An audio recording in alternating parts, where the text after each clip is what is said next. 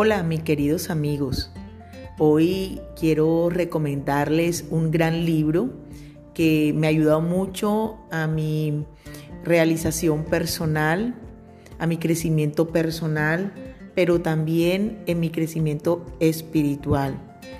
Lo recomiendo totalmente ya que igual me ha aportado en mi ejercicio profesional con cada uno eh, de mis pacientes en la realización y descubrimiento de su yo interior, de su paz interior y su estabilidad emocional.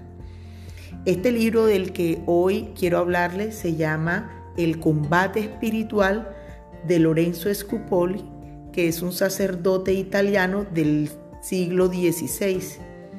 Eh, este sacerdote quedó plasmado todas las, estrategias y combates que uno en la vida diaria tiene en esa lucha espiritual. Este libro también fue utilizado por casi 18 años por el gran San Francisco de Sales, el santo de la amabilidad, eh, lo cual eh, fue doctor de la iglesia y lo mantenía en su bolsillo. ¿En qué consiste este gran libro?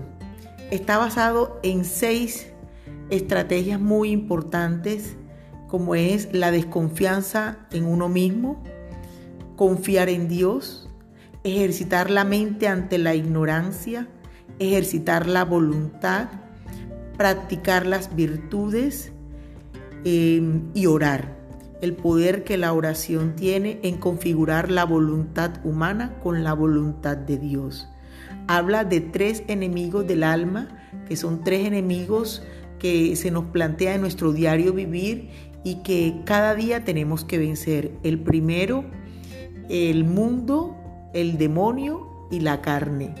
Hablando que la carne somos nosotros mismos eh, cuando habla de la carne son, hace parte de todas esas pasiones desordenadas, esos apetitos desordenados y que muchas veces nos llevan a, ser impulsivos a la hora de tomar decisiones que después nos cuestan.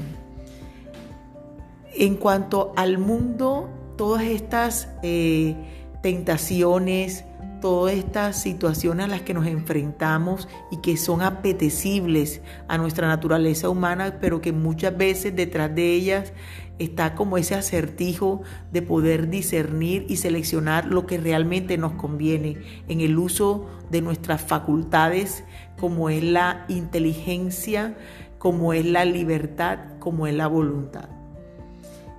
¿Cómo hacer que cada vez nosotros podamos configurar nuestra voluntad humana con la de Cristo y que en la práctica de esas virtudes podamos configurar o imitar esas virtudes que Jesús tuvo en su diario vivir para nosotros interiorizarlo y vivenciarlo en nuestras vidas.